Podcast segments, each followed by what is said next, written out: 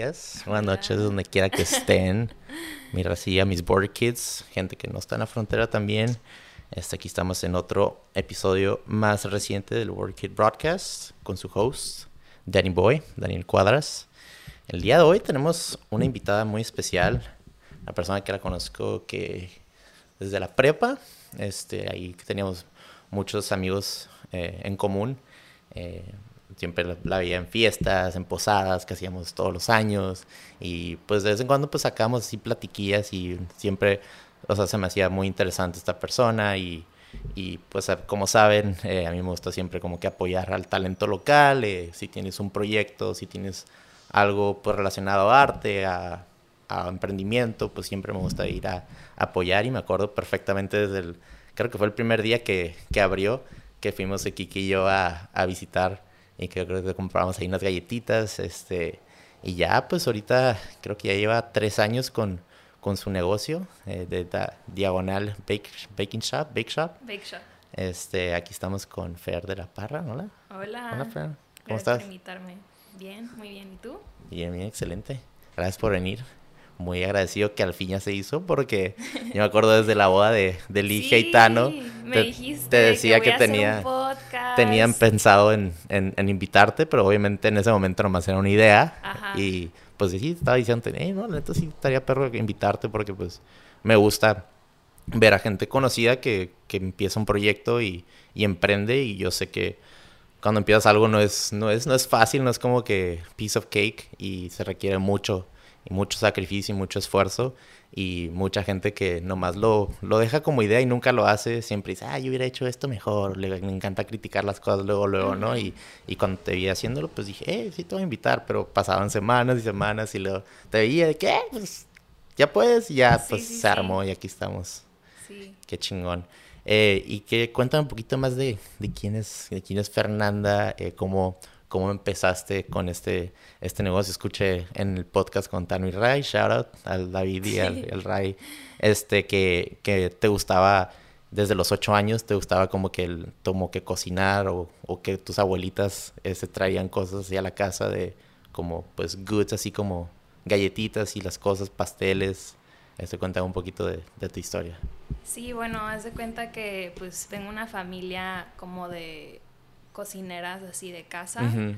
Mis dos abuelas de parte materno y paterno. Ajá. O sea, las dos siempre de que hacían de que, pero de que from scratch todo, así de que tamales. Sí, la harina y este, todo, ellos. Sí, o bueno, no, no, no la harina, pero... pues no sé, que sacaban la harina y pues amasar, no. o compraban o sea, todo. Pero sí hacían todo muy casero, o sea, Creativamente. Como, este, platillos, no sé, como muy típicos mexicanos, Ujú. guanzoles, que es muy típico en México. Y de hecho, pues uno de los postres que vendo en diagonal es tengo recetas de mi abuela, que es la mamá de mi mamá, se llama Gail, pues ya en paz descanse, pero me pasó su receta de alfajores. Ya. Y esa ha sido como que desde que probé su, sus postres, cuando yo estaba chiquita, como que dije, ay, yo quiero ser así, ¿sabes? O sea, yo quiero ser, o sea, tener esa, más que nada no, no ser chef, pero quería crear, ¿no? O sea, crear postres, siempre he sido una persona muy creativa, Sí. este, me gustaba mucho el arte, fotografía, este, entonces, como que sí, me, desde chiquita tuve esa curiosidad y ya fue como que, ok, pues quiero ya sea experimentar ahorita de chiquita, o sea, Claro. de chiquita es como que no pensaba, ay, voy a ser chef, pero sí decía como que quiero aprender más. Claro, y no, cuando estás así de chiquita, pues también como que tu, tu lado creativo pues surge todo naturalmente, porque no sé, cuando ya llegas a ser un adulto como que ya entran las responsabilidades y pagar esto y hacer este tipo de cosas que normalmente como que ya te empiezan a apagar esa luz creativamente, pero pues desde chiquita dijiste, hey, pues aquí estoy y pues mis abuelitos están haciendo esto, voy a jugar pues con la comida básicamente y pues jugando se va creando las cosas, ¿no? O sea, y me estaba, estaba escuchando también que tu papá tenía una, una pizzería, ¿no? Sí. Y también eso también yo creo que es también influyó de alguna sí, manera, eso ¿no? fue un eso fue súper parte de también de, de, mi amor a la cocina, uh -huh. o sea, en general, no nada más los postres. Sí. La, el jugar, el crear, o sea, amasar, o sí, sea, sí, sí.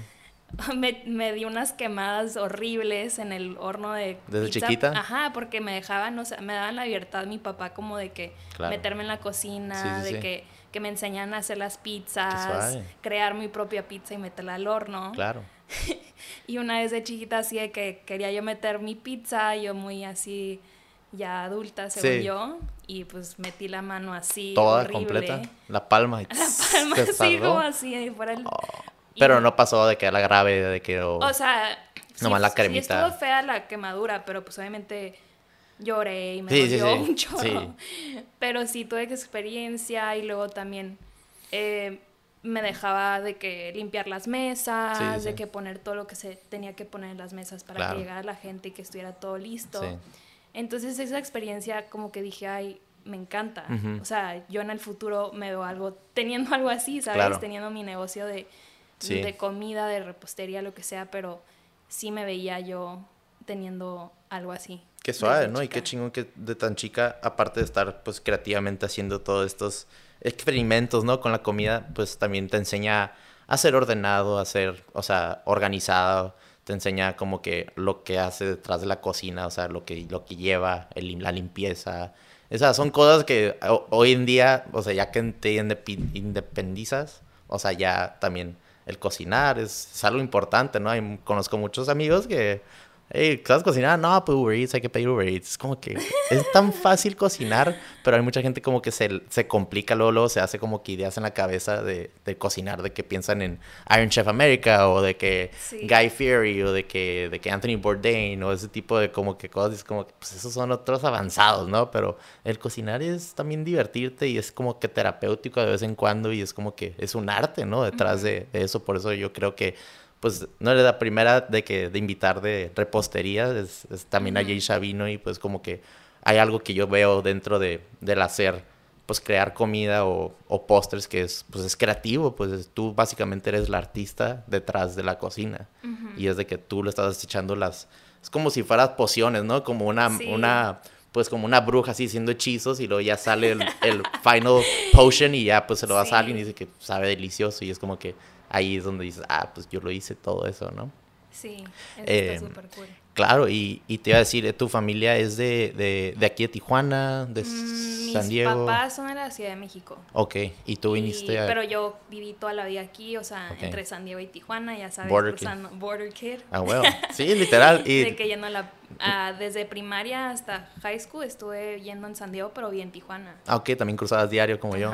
Sí, sí, es, Entonces, te das pues, cuenta sí. los sacrificios que se dan pues los papás y así de chiquitos como que, ah, no, estás yendo a la escuela, pero hoy en día es como que muy agradecido de ese tipo de oportunidades, ¿no? Y Sí. las chingas que se paraban los papás, las que el cruzadas. carpool, de que una hora en la Sí, línea, no de que aparte, creo que en ese entonces no tenía Sentry, era tampoco. de que carpool, de que lo bueno es que se hacían carpool las mamás. y Ajá, era como se que, hacían ah, el ok, paro de pues, regreso, ¿no? Sí, sí, sí. Sí, yo también desde, desde quinto de primaria hasta el último año de la prepa, mi mamá nos cruzaba a diario. Y también ten- tenía mis amigos que cruzaban a pata, o sea, caminando, y luego agarraban el trolley y luego agarraban el camión y se regresaban. Y otros amigos que iban en playas y hacían lo mismo. Y era como que, playas. qué O chinga. sea- O sea, y aparte ellos, pues sus papás no los llevaban, y era como que es, es toda una, una travesía el, el por- ser chico de frontera. Sí. Por tener el futuro.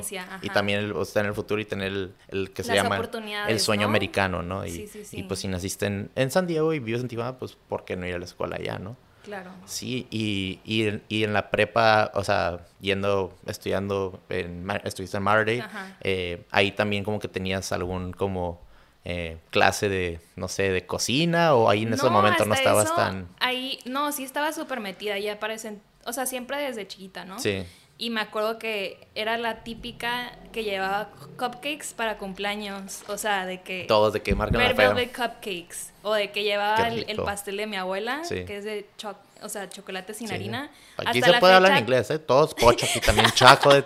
Ah, no hay pedo. Y si me llamo el Border Kid, es como que... Hasta la fecha bien. mis amigas se acuerdan, o sea, de ese pastel, ¿sabes? Ajá. Y sigue estando en el, o sea, está en el menú de diagonal y todo. Neta. Hasta la fecha. Qué chingón. Ajá, pero sí, o sea, en high school ese era mi hobby, Ajá. de que hacía pasteles, me metí como a cursitos Sí. eh, de Michaels, así de que haciendo pasteles. Y, y pues ahí surgió más como que, ay, ok, sí quiero ser chef. Y lo chingón es que pues lo hacías, te salía del corazón, o sea, te, Sí, te sí, apasionaba lo que hacías. Y no era como que les dabas el, el coco que dices, ah, son, no sé, 50 dólares, como que... Ajá. O sea, lo hacías sin esperar nada a cambio Claro. para, pues, o sea, traer felicidad a, a la gente ahí en la escuela o en la clase, en un cumpleaños, y es como que es de eso la gente se acuerda mucho, ¿no? Sí. Qué chingón. Y, eh, y luego, pues ya, eh, pues, estuviste en la prepa, en la universidad te fuiste a, a estudiar algo como de, de comida. Sí, sí, sí. O sea, haz de cuenta que saliendo de la prepa yo ya sabía de que for sure, o sea, quería ser chef, quería estudiar gastronomía, pero como que... Ya tenías tu plan. Ajá, La- ya tenía mi plan. Estaba entre, de hecho, fotografía o gastronomía. Ok. O sea, artes culinarias. Sí, sí, sí. Pero me, obviamente, artes culinarias era lo que más me apasionaba y Ujú.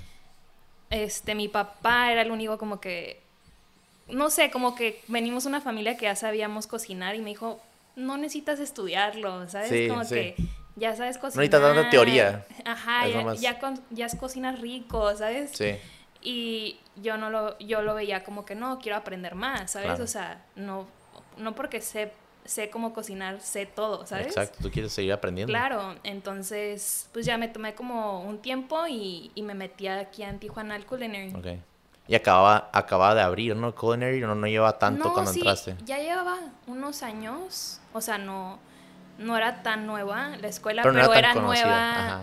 o sea, ubicación, Sí, sí, sí. porque sí la estrenamos, creo, Sí. cuando apenas este, hicieron la nueva escuela. Sí, porque yo me acuerdo que cuando, cuando pues, me enteré de Culinary Arts Institute también fue como en, en ese tiempo. Obviamente yo pues, no, no iba a entrar yo, pero escuchaba de amigos que entraban, pero era algo muy nuevo aquí en Tijuana. Era como que una fusión entre, pues, o sea, Estados Unidos y México y como que traer como que el, el arte detrás de la cocina, porque antes era muy como que es ordinario nomás cocinar y ya, pero hoy en día es como que los chefs cada quien tiene su estilo y tiene como que su, su mundito dentro de, dentro de esto de, pues, de, la, de la cocina, ¿no?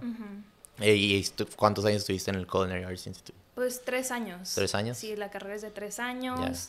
Lo que me gustó mucho es que te podías ir de prácticas. Sí, el primero dijiste que era nacional luego el segundo es internacional, ¿no? Si te quisieras ir o no. Ujú. Es que creo que yo aprendí más estando en los restaurantes que en la escuela. O sea, la escuela obviamente sí, Sí. aprendes lo básico. Pero ya que estás en la experiencia de lo que es realidad de estar Claro. en cocina, es Sí, otra sí. cosa. Pues sales, pues, estás practicando la teoría y al mismo tiempo ya es, o sea, en el real, lo- el real world, pues, o sea, y lo, o sea, ya no es como que exámenes y ahí puedes de que la regas en un examen y luego pues vuelves, ¿no? Aquí es de que literal ya no. estás dando el platillo a la persona y si no le gustó, pues creo que no vuelve a regresar, ¿no? No, y tienes la presión encima, ¿no? De que El tengo tiempo. tal, tengo que entregar esto ya, Sí. ¿sabes? El mesero me está esperando. Sí, sí, sí. Este, tengo otros tickets. Los tickets, los famosos que- tickets, sí, ¿no? Sí, sí, Yo- es como que... Y luego de la nada, está, lo más chistoso es que a veces pasa que está súper tranquilo Sí. y de la nada 10 Cae tickets. una ola. Cae una ola yo. 10 tickets y tú, ¿de qué, qué está Sí, pasando? sí, sí. Pero... Y piensas que es adrede, ¿no? De que, "Oye, ¿por qué, por qué me estás haciendo eso? Y Ajá. ta, ta, ta, Sí, sí, no sí. para y no para. Es que yo, trabaja, yo trabajé en puesto un rato. Sí me acuerdo. Sí, me acuerdo que te dije, o sea, hablamos de Porque eso. nos una vez cuando yo estaba en Ironside. En Ironside que- nos encontramos, Ajá. creo que fue después de un concierto y yo estaba con, creo que con unos amigos y ahí te, te encontré. Pero sí, yo trabajé en puesto un rato a- eh, con mi hermano, mi hermano me consiguió la chamba una, un verano que era como que entre medio de la universidad y trabajé tres meses y yo estaba en la cocina fría. Estaba haciendo de que las ensaladas, los sides de guacamole, eh, las, las frutas, era- armábamos una torre como de frutas que Ajá. con con la, la jícama, con la sandía, los mangos, Sí, y sí, nosotros sí. los partíamos y le echamos de que tajín, chamoy, lo decorábamos, eh, también los buñuelos. eh, Oh, wow. Hacíamos de, de, o sea, a mí me enseñaron todo, básicamente, pero al mismo tiempo te das cuenta que no se necesita, o sea, tanta cabeza, o sea, nomás te enseñan una vez y es aplicar la- lo que te dicen en ese momento y pues nomás ser atento y analítico y luego ya lo haces tantas veces que como que ya nomás sale, sale, sale, sale. Pero yo me acuerdo perfectamente los Taco Tuesdays, que era de que, Uh, de pues ahí en Seaport Village, sí, todo el mundo iba y echarse los tragos ahí, Ajá. Taco Tuesday. Y aparte que estaba muy rico puesto, un poquito, pues la neta, en mi opinión está un poquito caro, pero pues obviamente los tacos de filet miñón y langosta, Sí. pues iban a estar caros, pero Y la ubicación y todo. Exacto. Y no, también los tickets a mí yo me acordaba de que no, no paraban y luego hay veces que estaba muerto como dos Ajá. horas y de nada, pum, regresan y llegan olas de gentes y como nosotros teníamos una vitrina de que no estaba de que, o sea, como, como esta pared, o sea, se veía la gente entrar. Entonces tú veías, te presionabas más porque Ok, ya veías está llegando más gente de que más y tú tenías que estar bien enfocado y pues tenías que ser como que multitasker a la vez. Sí. Y a veces está el chef ahí súper, o sea, estar súper Supervisando supervisando todo. todo. que esté fluyendo. Y al mismo tiempo yo trabajaba con mi hermano a veces y pues Ah, yo no conozco a mi manches, ¿con tu hermano. hermano? Sí, sea, de conozco toda la vida. Exactamente, que- o sea, sí lo conozco, pero pues hay muchos que, que no le dan tanta carrilla a mi hermano porque pues no sabían, no sabían cómo lidiar con él y yo me valía, le decía, hey, ponte, ponte las pilas o algo y se enojaba conmigo y así, tú, tú entiendes, ¿no? Es mucho estrés detrás de la cocina porque pues todo tiene que salir en un tiempo y a veces que llega tarde y hay veces que llega primero lo frío en vez de pues llegar primero algo lo caliente y como que los meseros también se ondean, no, es... Es Sí. todo un, un- es un arte también detrás de, de una cocina. Sí, muchas cosas pasan, de que... Sí. Un chorro de cosas. ¿Y te fuiste, te fuiste a LA cuando fue lo internacional o a dónde te fuiste? No, este... Me fui a Barcelona. Oh, wow. Estuve tres meses en Barcelona y fue una de las mejores experiencias de aprendizaje.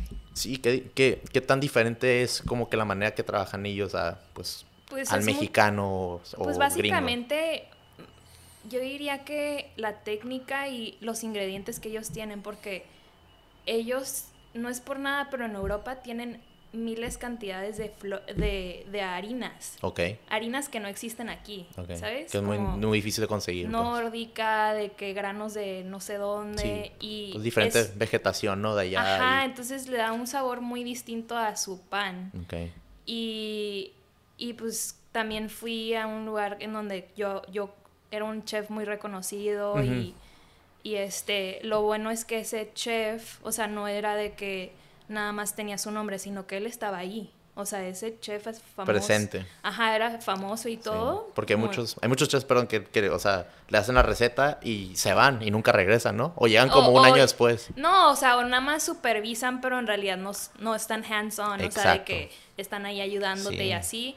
Y pues él era súper de que si tienes una pregunta, de que yo esté aquí, te puedo ayudar. Eso es- eso está o muy sea, chingón. muy, muy Comprensivo. humilde, muy humilde y Sí, como... empático, ¿no? Ajá, como que quería enseñarnos y, y pues eso me gustó mucho porque Claro. tuve buena experiencia, aprendí, aparte de alguien que sabía mucho, Sí. este, le preguntabas algo y te decía, o Lo sea, como era. si fuera un diccion- diccionario Sí, literalmente. Y te decía cómo eran las cosas, auténtico, Ajá. pues, o sea, transparente con, con ayudarte. Sí. Porque eso se trata, porque, o sea, no nomás en, en, en la cocina, pero en la vida en general, cuando alguien te...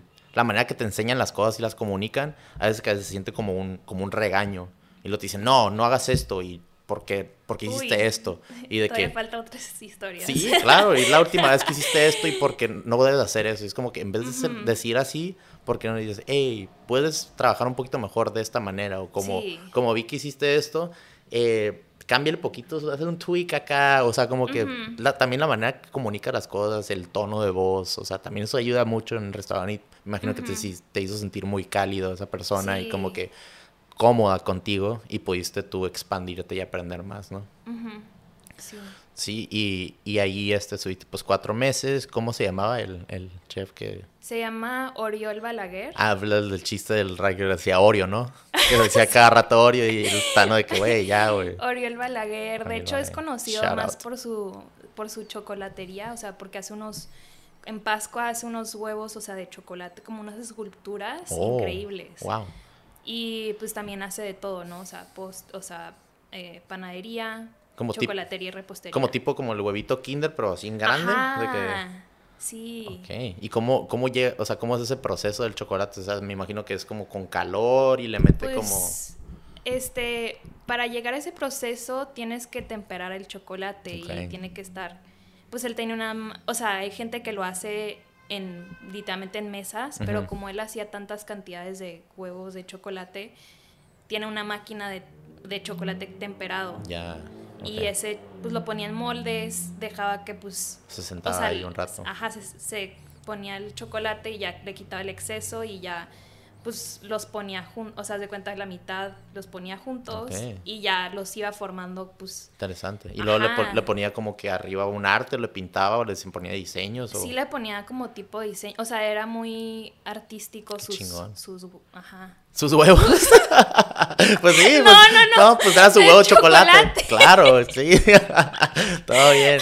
Pero, o sea, de que, que, que suave que, que podía hacer ese tipo de cosas y pensar fuera de la caja, porque hay muchos que son muy como que, ah, let's not think outside the box y hacer nomás un huevo de chocolate y, y dejarlo ahí. Pero él me imagino que cada uno lo hacía diferente. Y, y él tiene, tiene Instagram o tiene, Sí, como, sí tiene. ¿no sabes cómo? Está creo que como Oriol Ba- Balaguer Chocolates. Ok. Ajá. Sí, me intriga mucho sí, ya que me tiene eso. libros y todo, o sea, de que Sí. sí. Qué perro, qué perro. Y también, y él se especializaba nomás en, en postres, repostería. Sí. Y me imagino que por ahí iba de que dijiste, ah, pues también, o sea, me gusta hacer comida, cocinar, Ajá. pero también repostería como que me estaba yendo más para, para sí, ese lado. Sí, sí, sí, como que el primer año decidí como que un restaurante y ya ya el segundo, ya el mitad de la carrera como que dije, no, sí quiero repostería. Ya, Y ya fue como que me, me enfoqué más en eso. ok. Y terminaste ahí a los cuatro meses en, en Barcelona. Te viniste a, a Tijuana, de regreso. Sí, porque todavía me faltaba terminar la escuela. Ok. Ajá. Y aquí estuviste pues ya, pues un año, dos años. Ajá, o sea, aca- acabé, estuve en San Diego en otro internship y ya después pues salí de la carrera y empecé a trabajar en San Diego. Ok. ¿Y ese internship dónde fue? De San Diego. En Le Parfait Paris, es como una repostería francesa que está en San Diego. ¿Y ahí estuviste cuánto tiempo? Ahí estuve también igual, como tres, Como meses.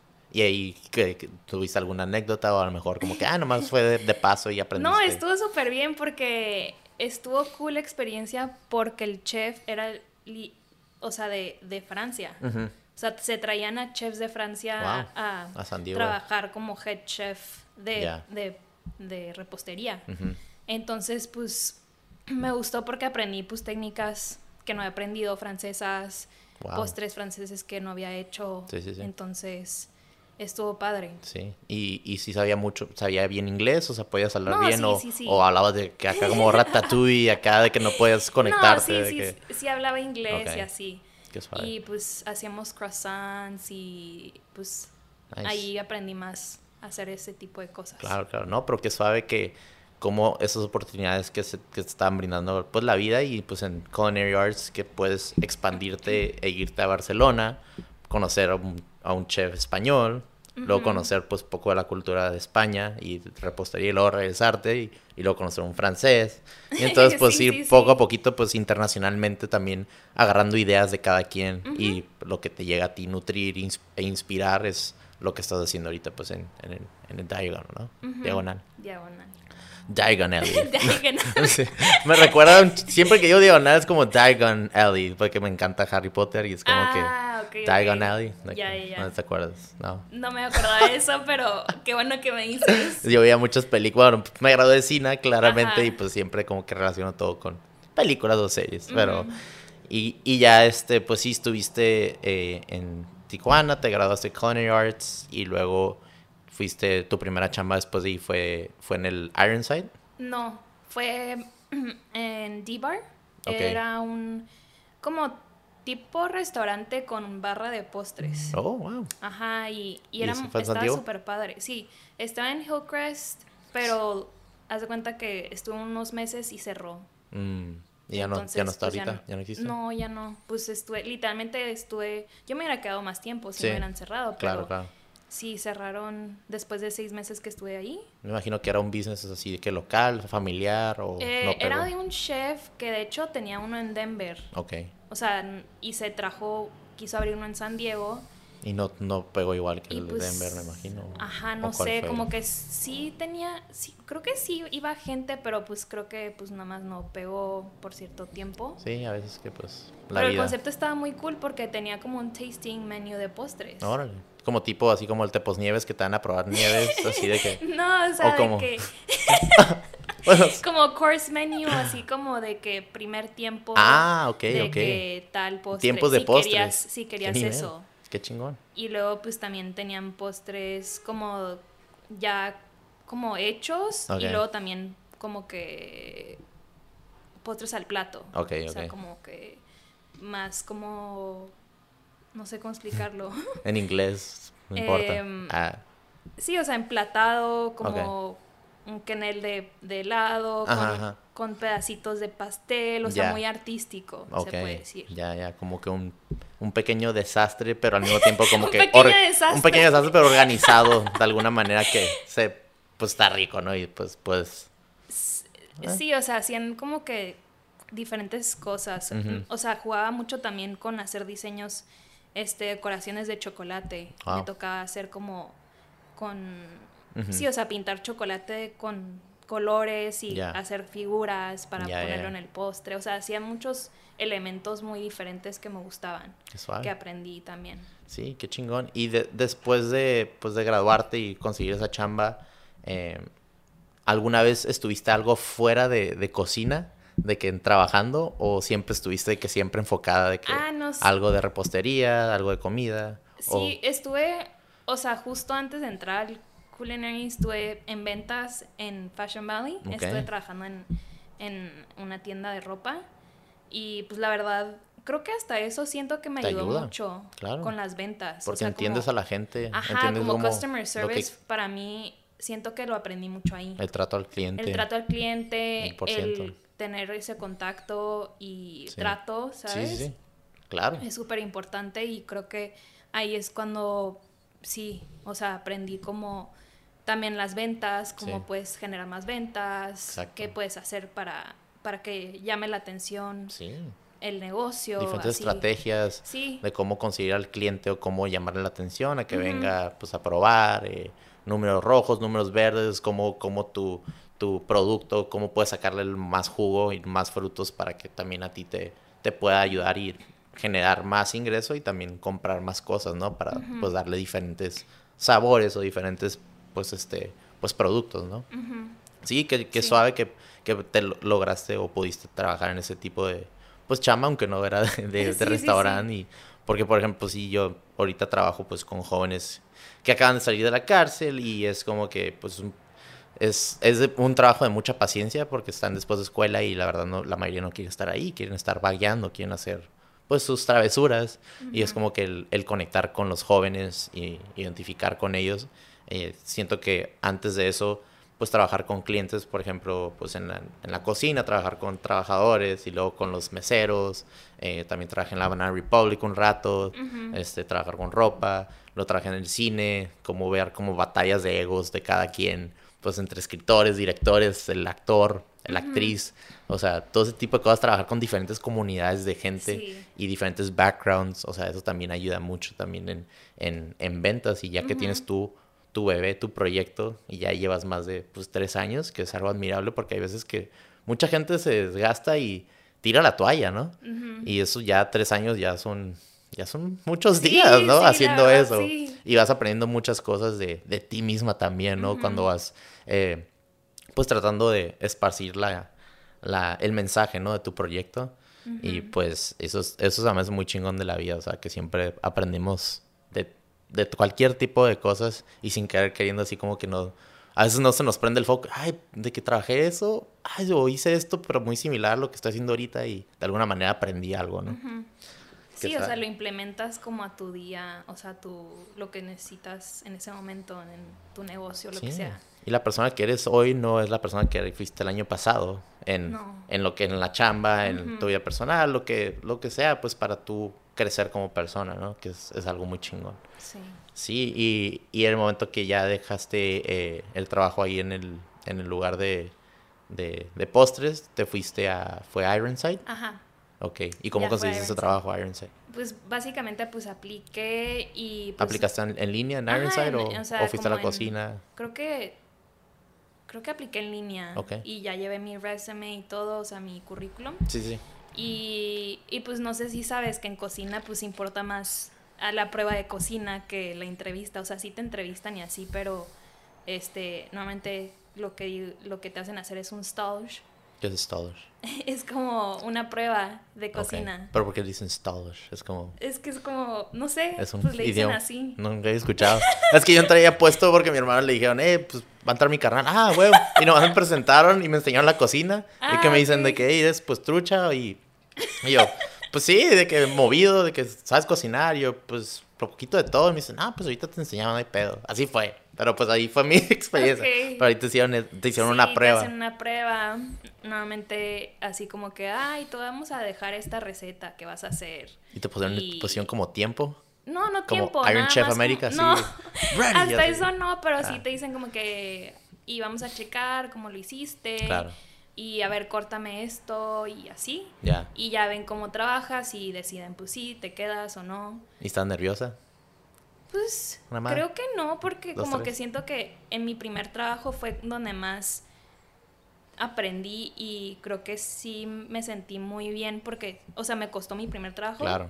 y ya me sentía muy, Muy segura. muy segura de mí misma Claro, ya bueno. a la hora que entré a Ironside y este, y pues sí, estu- estuvo súper bien. Qué bueno. Em, pues ya entré y fue una experiencia muy padre porque la gente que trabajaba ahí era súper buena onda. Claro. Era un ambiente eh, de gente como que se querían ayudar uno al- unos al otro y me dieron oportunidad de, de meter postres en el menú que en, o- en el otro lugar no Qué pude. ¿Y cómo, Y- perdón, cómo fue esa interacción con, con la jefa, con el chef, de que dijiste, hey, quiero meter mis postres? ¿O te preguntaron, hey, te he visto haciendo postres? ¿De qué? ¿O cómo? Este fue como que... No, yo le pregunté a mi jefa como que era súper linda kudos, y kudos le dije, oye, ¿crees que puedo meter algo en el menú? Como que se me antoja crear algo.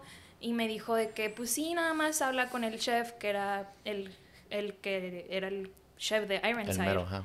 Y ya me dijo como que, pues sí, haz, hacer un tasting, o sea, Ujú. haz el postre, vamos a hacer un tasting, a ver qué tal, qué le parece. Ya, O sea, él tiene que aprobar, ¿no?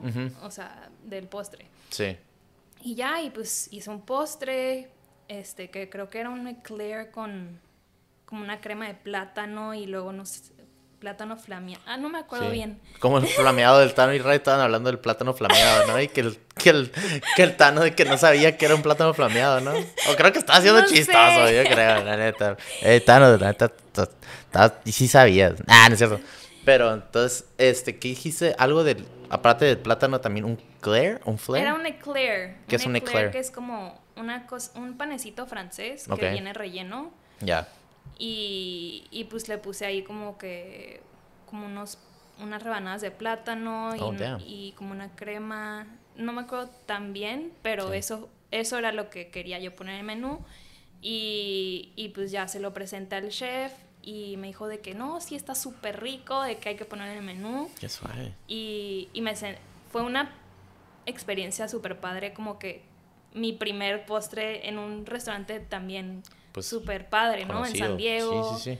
Y, y me sentí súper. No, y implementaste una idea que estaba dentro de tu cerebro y nadie más sabía de eso hasta que tú hablaste, lo comunicaste, lo externaste y eso habla mucho de ti que, pues, ah, pues tenías curiosidad, dijiste, hey, aquí va a ser mi oportunidad, voy a preguntar y chicle y pega, ¿no? Claro. Hay mucha gente que dice, nada, ¿quién va a ver? ¿Quién, me va, ¿Quién va a querer mi, mi pastel o de mi idea? De que, nada, de que luego, luego se limita la gente, ¿no? De que Sí. dice, no, nunca van a decir que sí.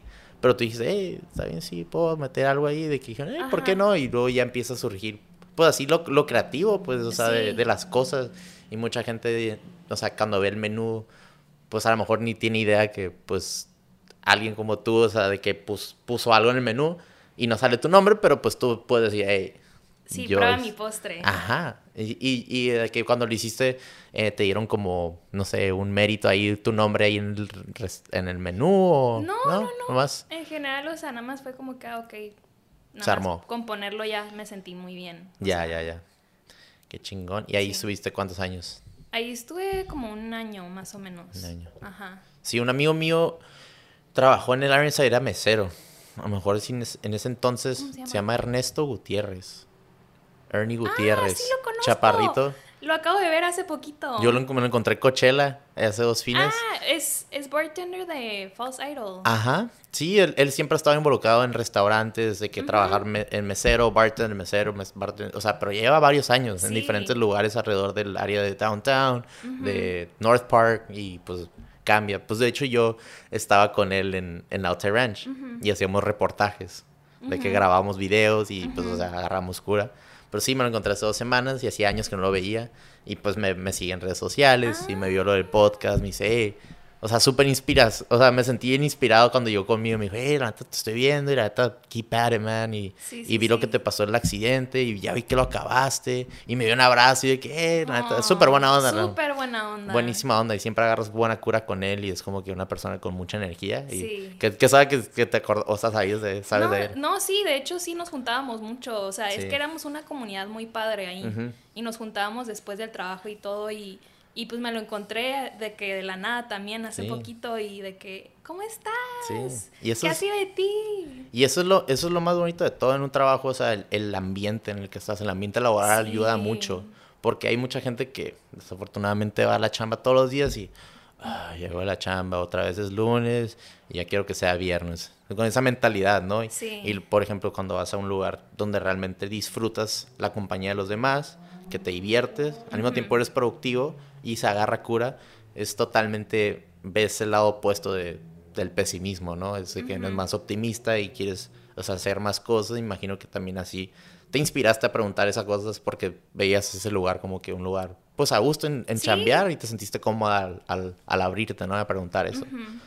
Qué suave. Sí. Que suave, que, que chiquito es Tijuana y San Diego, ya ¿no? sé. Del mundo. De que, Sí, es cierto. Sí, y aparte que yo me gusta pues conocer a diferente gente y como soy un Barney amigo de todos, de que pues básicamente por eso hice el podcast, para invitar a Sí, gente sí. que realmente pienso que pues tiene una historia chingona e inspiradora, ¿no?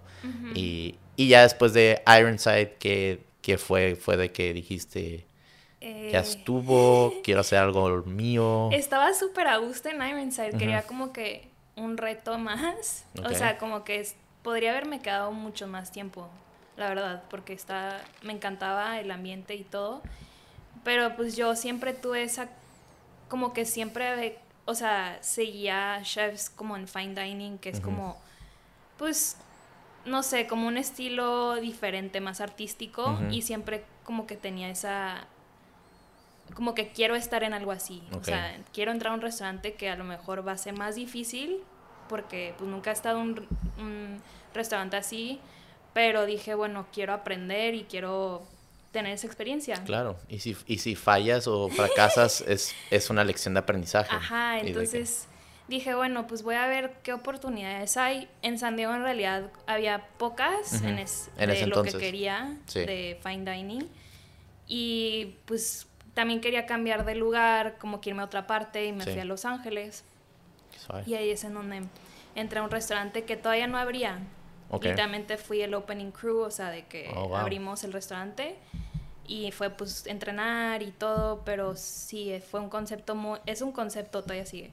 Es un concepto muy único, diría yo. Ok, diferente a lo que Es estabas haciendo pues Súper, súper diferente. Pero fine dining, ¿a qué se refiere fine dining? ¿Como algo más exclusivo, algo más como privado, más formal, elegante? Es o- más elegante. Ok. El menú consiste de tiempos. Ok, y son porciones más chicas. Ok. em, usan, por lo, por lo general, usan ingredientes como muy sofisticados. sofisticados, este, Fuera de lo común. fuera de lo común o Sí, sí, sí. juegan muy mucho con texturas y muy artístico, podría decir. Ok, ok. Este, y pues era mi sueño, ¿no? O sea, como que siempre veía, ya sea documentales como de, de restaurantes como Alinea o, no sé, Puyol, cosas así, como de chefs, como de Chef's Table. Sí, hay un, hay un restaurante muy, muy famoso, creo que es como francés, que es por Napa Valley. Creo que es como también de tiempos que iba Anthony Bourdain mucho ahí Ah, con sus Bouchon. amigos. Ajá, que es de tiempos y es de que Sí. literal de que te sientes ahí son como como seis horas comiendo, ¿no? No, de que, no, es este... no, no se llama algo French. the French Laundry. The French, Laundry, Laundry. exactamente. me, me confundí porque es el mismo chef. Sí. Pero Fre- French Laundry. Sí, me acuerdo, como- vi, un, vi uno de los episodios de Anthony Bourdain que realmente admiro bien cabrón, en paz descanse.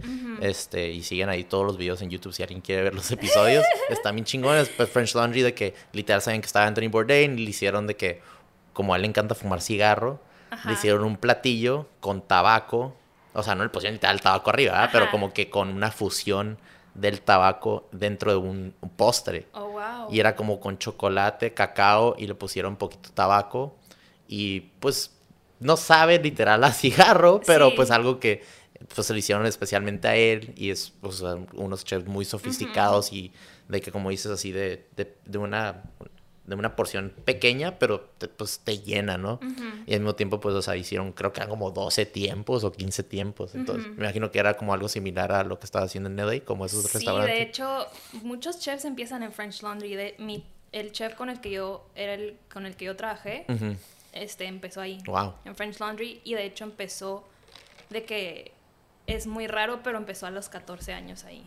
De que como aprendiz. Ok. Que ni siquiera trabajando ahí. Sí. Y ya se lo contrataron ya después de un rato que estuvo así. Me imagino que eran en las épocas como 70s, 80s No, o... era muy joven el chef, este, tenía como 32. Ok. O sea, cuando yo entré al restaurante, que pon tú... Sí, en los 2000 por ahí. Ajá. Ok.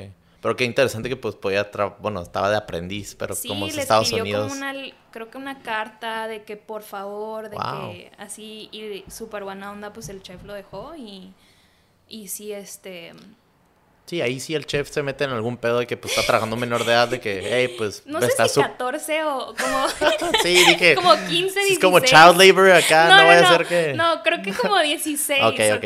Sí, sí, sí. No, y se entiende porque a lo mejor si llega alguien literal a... Estaba suplicando trabajar ahí y a lo mejor los papás también tenían consentimiento, Sí. pues ahí ya es, es pedo de la familia, ¿no? Es como que ya no puedes... Es ligarlo, vamos a meter a la cárcel, pues... Pero qué suave que sí le dieron la luz verde y Sí. aprendió, ¿no? Y Sí. puedes decir, o sea, pues desde chiquito pues era... Tenías hambre y pues me imagino que lo notabas cuando estaba chambeando con él, ¿no? Eh, Tenía una, la verdad, este, era súper creativo. Ajá. O sea, sus platillos no parecían a veces comida, literal. Ok. De que Parecía como un bosque, así como querías cosas- guardarlo y nunca que nadie se lo comiera, ¿no? Así, Sí, sí, enmarcarlo. Sí, Este, los postres, los postres que llegué a hacer ahí, ahí eran unos postres que jamás me imaginé como que... Que, Que ibas a ver. Iba a hacer yo. Oh, ok, ok. O sea, eran muy... como que combinaciones de sabores muy distintos. Y aprendí mucho, mucho tener esa técnica y esa dedicación porque en fine dining es, es, es mucha precisión, mucha perfección. Y es muy padre, pero a la vez también es muy estresante.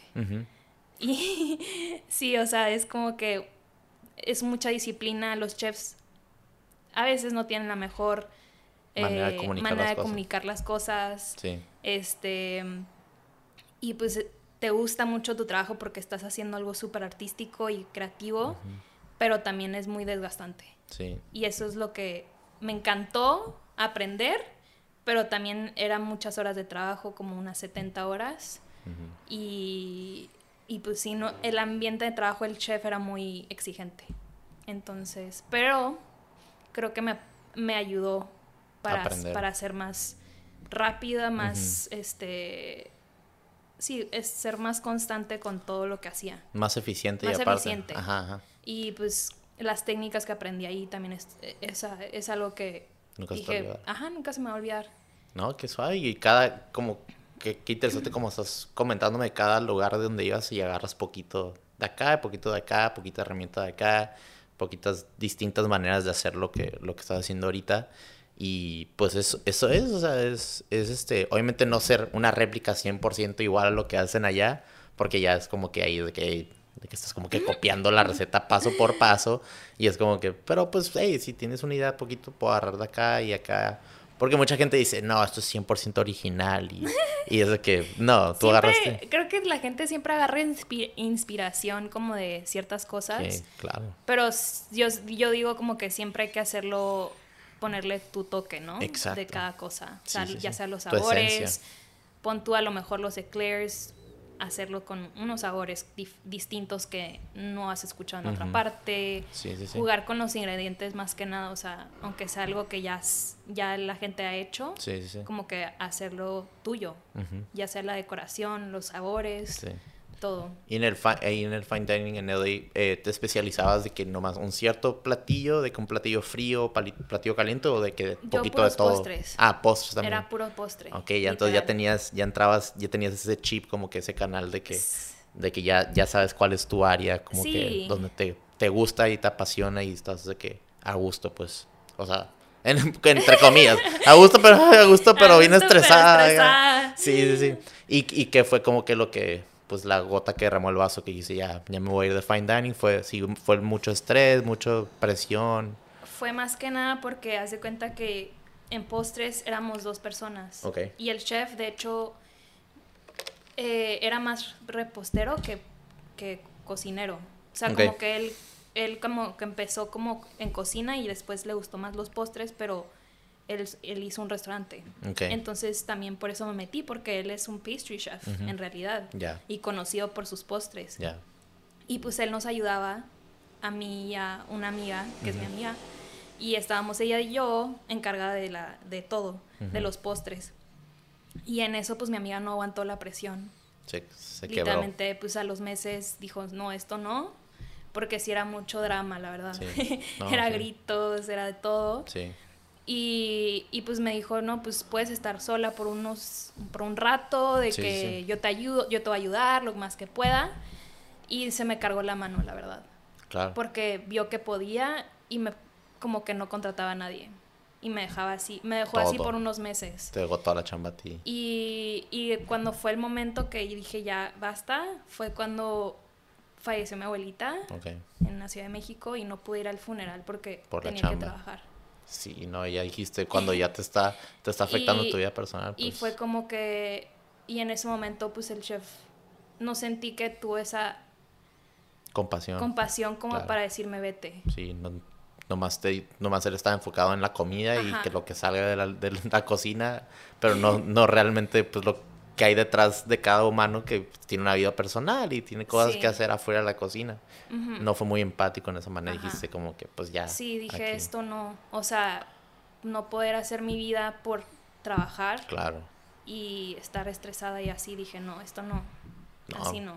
No, y, y pues es que hay de, hay de trabajadores a trabajadores y hay una gente que es muy matada y workaholic y es su vida y, o sea, su Sí. vida es el trabajo y no sabe balancear porque pues tiene que haber un balance en, en nuestras vidas para que estemos nosotros cómodos y a gustos del balance pues del trabajo, de la familia, si tienes novio, novio, este, hijos, o sea, todo este tipo de cosas es, es todo tratar de balancear porque hay veces que todo se va en chamba y se te olvida pues toda tu familia y viceversa, o sea, a lo mejor estás muy a gusto pues con tu familia y tu novio y lo dejas el trabajo y es como que pues entonces todo es Es un balance, la verdad ride. es que tiene que haber un balance en tu vida, no nada Sí. más puro trabajo. Sí. Y es lo que me di cuenta y fue como que no, esto ya no es lo mío.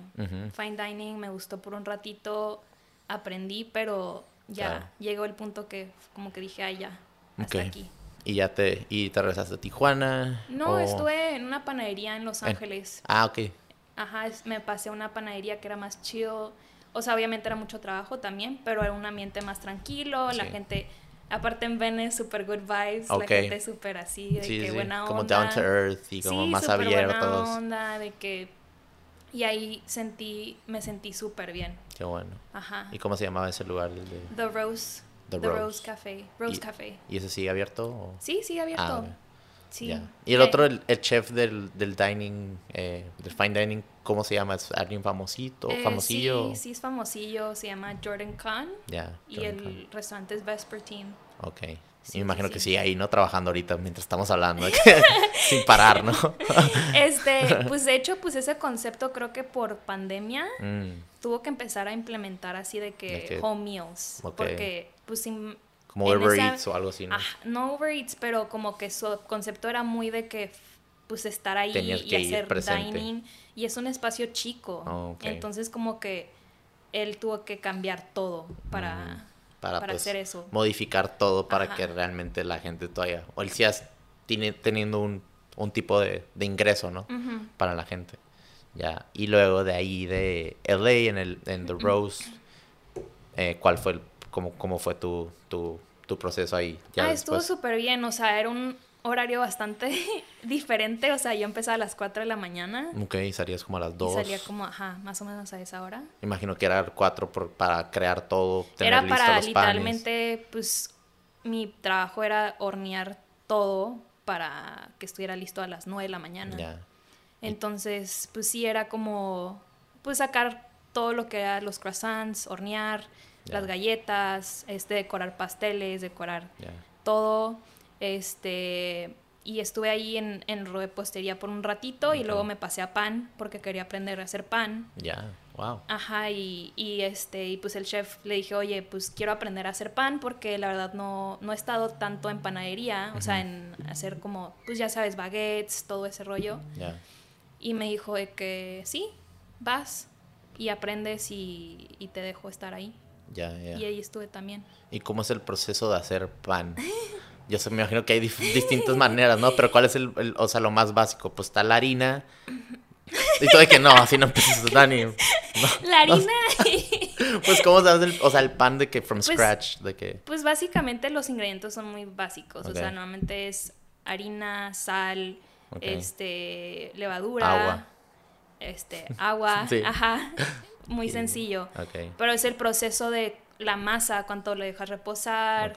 Este, luego cómo formas el pan, todo es como que los tiempos Ya. es muy importante y la técnica Sí, de claro. cómo hacer las cosas. Sí, porque tú eres como, como estábamos hablando, eres el, el artista detrás pues, del escenario y tú estás creando todo y obviamente tiene, todos, todos tienen los mismos materiales, pero es la manera que tú le metes tu esencia y tu sabor o tu, tu toque y que realmente pues ya cuando sale el final outcome es como que, ah, sabe distinto porque pues Fer lo hizo, ¿sabes cómo?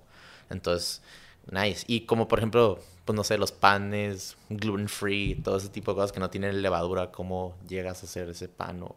o- Pues, o sea, depende de la harina que uses. Puedes usar gluten free, o sea, harina gluten free, o usar este ciertos granos. Que... Y el gluten free no se eleva, se queda así de que. Pues sí, sí se puede elevar porque le puede- les puedes poner levadura. Oh, ok. Ajá. Este, y ya con eso. O, o existe la levadura natural que se llama levain, levain, Oh, levadura, así como levan, ok, como que fancy. literalmente es un proceso así de que literalmente agua y harina y lo dejas fermentar. Ok. Y cuando lo dejas fermentar, pues este, lo, ya que se fermenta, lo tienes que dar de comer básicamente, Oh, wow. porque se está vivo Sí. y le das pues poquita harina, poquita agua, como dos veces al día ¿Y cuánto dura ese proceso? y puede durar hasta 10 años esa o más esa levadura y le da un sabor muy distinto al pan. Ok. O sea, como que como el sourdough, el sourdough tiene levain porque Ok. tiene ese Como acidez cico. Ajá. es, es de la levadura Ok. de, que le este, se- natural que, que se hace pues con el proceso no de reposar y todo. No sabía eso. Wow. Entonces, y eso es, o sea, es basado al, al tiempo como si, como fermentas, no sé, el alcohol, es como que obviamente basado más de años que estén, eh, no sé, en, en las, el vino o el tequila es como que sabe más fuerte, pues imagino el pan también es como que sabe cada- diferente. cada- o sea mientras más años más intenso el sabor. Ok. y, a- y le da pues ese toque al pan Ya, ya, no, no, no sabía, no- ni, ni en cuántas, si no te había preguntado, pero pues por pues de eso se trata, ¿no? Crear combinaciones de saber de claro. cómo es el proceso Sí, del sí, sí. pan, claro, ¿no? Y este, y en ese momento en LA acabaste eh, en- haciendo lo de los panes, eh, ahí después, que, que, durante, ¿qué año era cuando estabas trabajando en LA, en los panes? ¿2018, 17, sí 2018 18? 2018 Ok.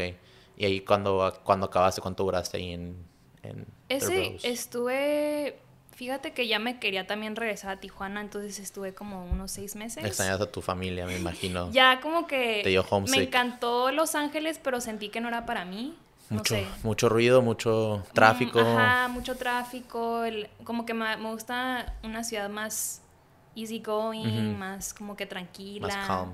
Aunque pues sí, Tijuana ya está, ya está haciendo su mini como Ciudad de México, está creciendo. Ay, no, para nada. Ah, tú, que, Dani, no compares, por favor. Nomás digo como como tres veces a Ciudad de México, entonces, pero, pero este, me imagino que sí. La neta sí, LA es totalmente diferente a, Tijuana en ese aspecto, más tranquilo, y también San Diego mucho más tranquilo que Tijuana. Entonces también dijiste, ah, pues, tú me imagino que estabas allá sola, este, o tenías roomie. O... Mi hermana era mi roomie. Ah, sí. Ajá, vivía allá, entonces hasta eso pues tenía mi hermana. Pero... Ok, y ella no se regresó a Tijuana, se quedó allá. No, ella se quedó, ella vivió, ajá, allá. Ok, ¿ella es más grande que tú o más chica? Más grande. ¿Cuántos años te llevan? Ocho. Ocho, ok. ¿Y ella eh, pues tiene, tenía pareja o familia? No, o, no, no. O también, o sea, soltera. Ajá, es este productora. Ok, productora de... De advertising, o sea, de publicidad. Qué chingón. Sí. Entonces tuviste, pues, estabas con tu hermana, entonces no estabas tan, tan, de que, pues, desprendida de tu familia. Ajá. Pues qué bueno. Y, y dijiste, nah, pues ya me voy a regresar a Tijuana, ya aquí se acabó mi capítulo de. Sí, como que dije, ya aprendí. De hacer pan. Ajá, sí. Dijiste ya. Como que ya aprendí y luego, pues también yo quería un break también. Ok. porque sentía mucha carrilla de estar todo el tiempo en, en ese, esa industria. Claro. Y ya como que quería un break y me tomé el break y me regresé a Tijuana. Ok. Y, y en esos momentos tuviste de que, no sé, un momento de eureka o desde que tenías como los ocho años dijiste, algún día voy a tener pues un, un, bake shop? ¿O fue de que, que fue como que algo que te inspiró a ya hacerlo realidad en diagonal? Pues yo creo que el pasar por todas esas, esas experiencias me hizo darme cuenta que, que yo quería manejar mi tiempo y quería tener esa balance y poder crear lo que yo quisiera. Tener la libertad de crear. Sí. lo, que más quería. Claro. Ajá. Y, y, creo que al tener mi negocio sabía que yo podía hacer eso. Claro. Entonces fue como que a lo mejor me va a costar mucho trabajo, ¿no? o sea, empezar de cero, literal, de que, em, que la gente me conozca, que conozca mis productos. Sí, sí, sí. Y, y pues sí, que suave, ¿no? Y, y, la neta requiere, como estamos diciendo al principio, como donde te, introduje, que se requiere mucho sacrificio y también mucho, eh, mucho valor y pues coraje, porque pues o sea, hay veces que pues dices, ah, lo va a hacer, lo hacer y no, te da flojerita y luego no lo, lo hacer, lo hacer y luego como que te, te, te, te jala algo, pero pues realmente nomás tu mente como que jugando esos trucos, pero el momento que ya los sacas, o sea, la luz para que todo el mundo vea, se siente bien chingón, ¿no? Me imagino ese primer día que abriste, me imagino que estaban pasando muchas emociones dentro de ti, de que ya la gente realmente estaba probando tu producto. Sí. Y, o sea, veías pues las fotos que te hacíamos share, decías, o sea, ya estás, todo es realidad, ¿no? Sí. Sí, yo también cuando pues inicié el podcast, pues sí, duré como dos años en pensándola, en hacerlo, ¿no? Y pues pasó el accidente y pues sí estuve en casa tres meses y dije, pues voy a hacer algo de aquí del podcast. Y le marqué al Fernie Núñez y le dije mi idea. Dijo, güey, hay que hacerlo. De que jalo a hacer tu logo.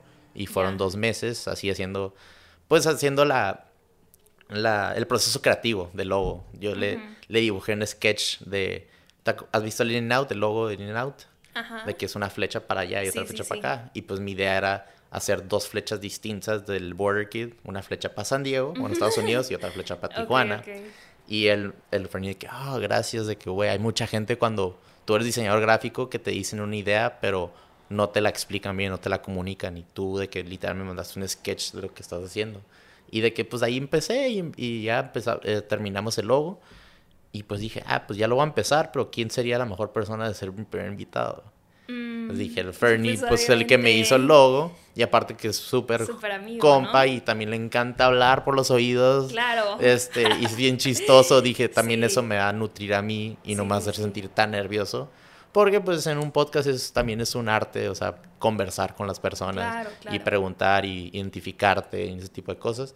Y pues sí, estaba bien nervioso. Se puede escuchar un poquito mi voz al principio, así como que media cracky, así como temblando, pero pues, o sea, eh, o sea, sí entiendo que cuando tú creas algo y ya lo, lo sacas a la gente, o sea, ya, ya logré entender ese, esa cosa que es como que la magia que es pues crear y emprender, ¿no? De que me mandaban mensajes gente, qué felicidades en tu proyecto. Y yo como que, nomás saqué un episodio de que tengo como 10 followers en Insta y creo que nadie lo ha escuchado. Me dicen, no, ni... Carnal, tú, tú, ya estás del otro lado de la moneda. Starts from the bottom, o sea, literalmente, o sea, empiezan con todos los youtubers que tienen como millones de seguidores empiezan de cero, ¿sabes? Exacto. Todo el mundo. Sí, también les digo también a mis amigos de los que me ven correr, me dicen de que, oye, Dani, ¿cómo que corriste 10 kilómetros el sábado o 15? Es como que, no, no es como que me levanté un día a otro y dije, voy a correr 15 kilómetros. O sea, empecé con corriendo una milla y me estaba muriendo. Y luego te vas, es un, todo un proceso y ser constante. paciencia también. Exactamente.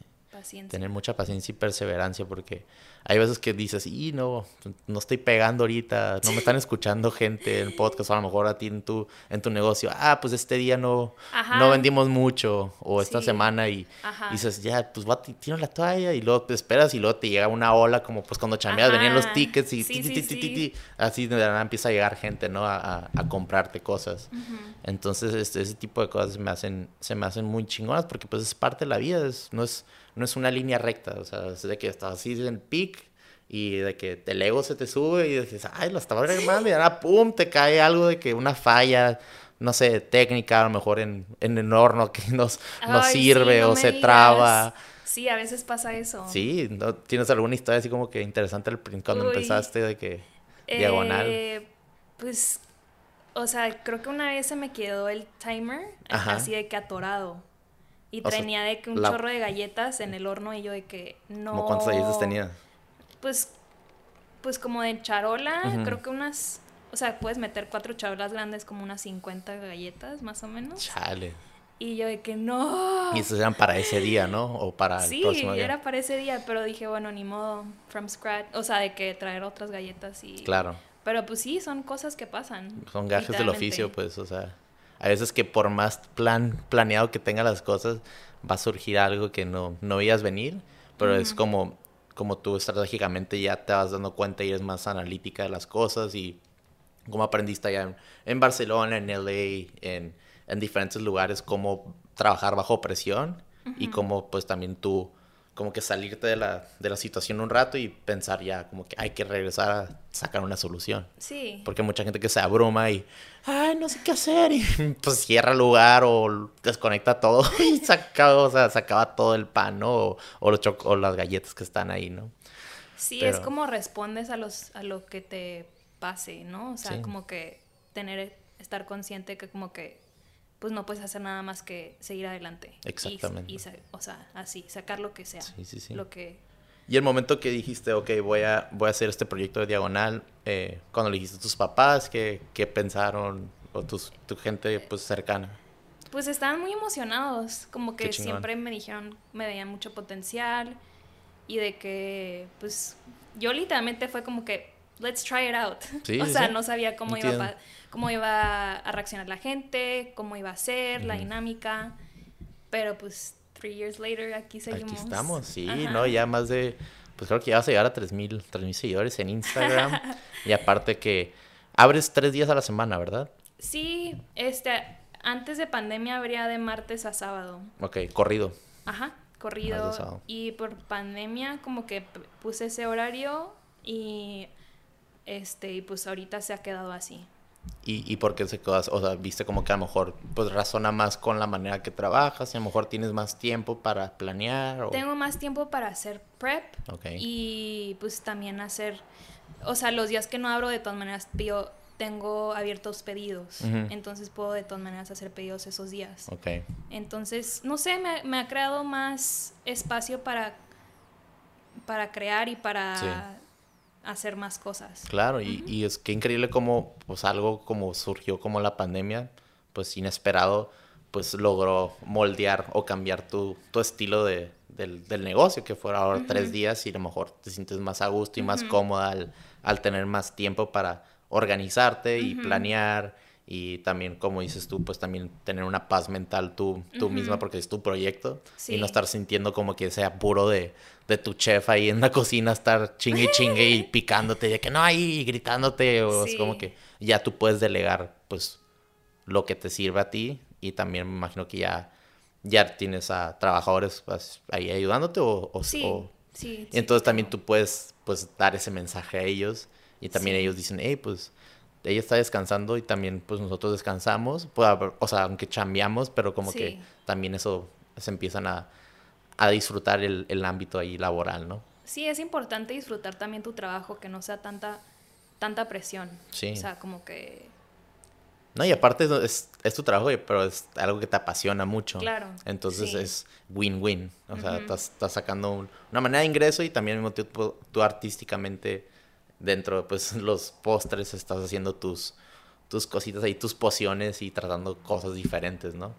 Porque me acuerdo, creo que el primer día, pues que fuimos ahí a, apoyar y pedimos, creo que tenías como, como unas seis opciones o siete opciones. Muy, muy chiquito el menú. Y ya ahorita que lo veo, ya tienes de que de, desde pasteles o pedazos de, de, rebanadas, de, pasteles, Ya tienes galletas, tienes croissants, y tienes, o tienes ya pues muchas cosas que hace tres años.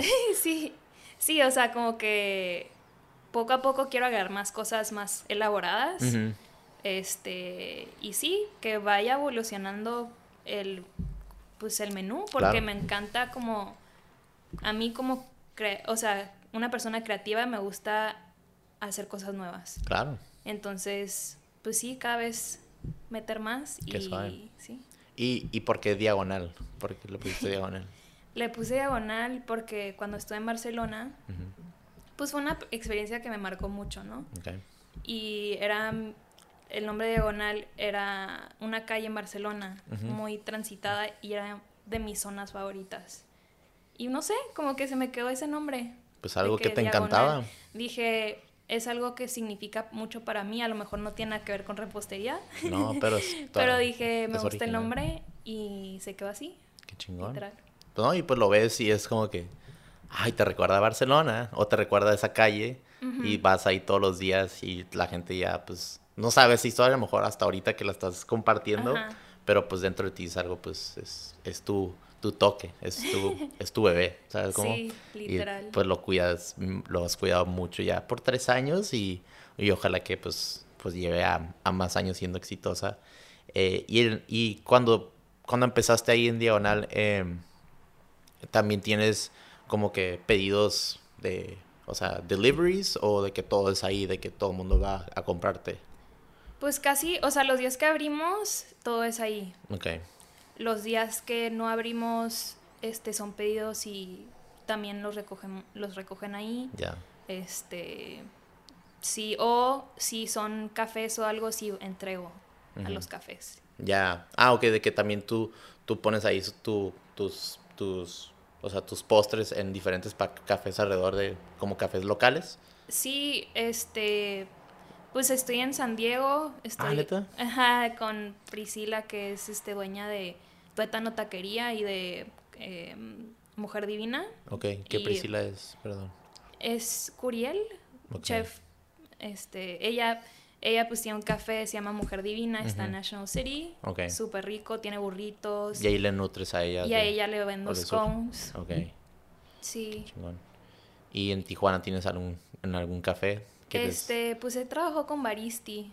Ok. Con Baristi. Y a veces les dejas ahí de que tus... Sí, les he dejado mis galletas, las galletas de chocolate. Ya. Y sal de mar. Ok, a mí me gusta mucho. Voy al Baristi cuando pido ahí, pido los, el pastel, digo el pastel, el... el em, es de plátano, el pastel de pol, no es pastel, es este, ay, no es brownie. Se fue el nombre, pero está muy rico. Ajá. ¿Pero es el Baristi del Río o de que en general este, Pues estuve en el campestre y luego ahorita en el de Las Palmas. Ok, ya, ya. Pues los que quieran ir a probar un poquito de diagonal, vayan ahí al, al de Las Palmas. Nice. ¿Y alguna historia, no sé, interesante o como que peculiar de estos tres años que has trabajado ahí pues ya que tú, tú siendo tú, pues ya siendo la, la dueña o siendo como que la, la jefa, como que has visto cosas como que nunca te ibas a dar cuenta, como cuando trabajabas pues para un jefe. Sí, el trabajo de, de cómo, cuántas cosas este, son necesarias para un negocio, ¿no? O sea, no nada más lo de la cocina, sino lo que necesitas para, ya sea las bolsas, las cajas, este, los, los materiales de limpieza, o sea, son muchísimas, muchísimas cosas que tienes que tener a la mano claro. y si no están como que no funciona tu día. Claro. y es ok, se acaban las cajas, vamos a por cajas, Claro. de que eh, todo eso es como que mucho trabajo, ¿no? El sí, sí. organizar, no nada más hornear, sino que manejar el negocio en sí, o sea, como Sí. que las ventas, Sí, sí, sí. eh, todo, o sea, es como que que funcione todo bien, es mucho trabajo, Sí. mucho, mucho trabajo. ¿Y alguna vez no, has- no lo has dejado de que, no sé, te fuiste de vacaciones o tomaste un break de un mes y luego regresaste y se hizo un caos o a lo mejor como que ya no era lo que, lo que tenías no, en mente? eso como que siempre estoy ahí. Qué bueno. Pero súper al pendiente, pero cuando no he estado, pon tú que, no sé, o que se le olvidan las llaves a la que va a abrir Claro. diagonal. Sí, sí, Y sí. es como que, ay, ¿qué hago? ¿Sabes? No estoy ahí. Sí, sí, sí. Y pues es como que, ok, hacer llamadas y ver cómo saco el problema, ¿no? Claro.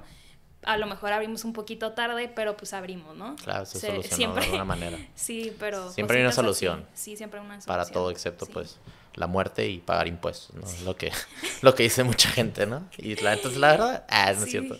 Pero, pero sí, es que, lo- es que te pregunto eso porque este podcast es presentado por Petna.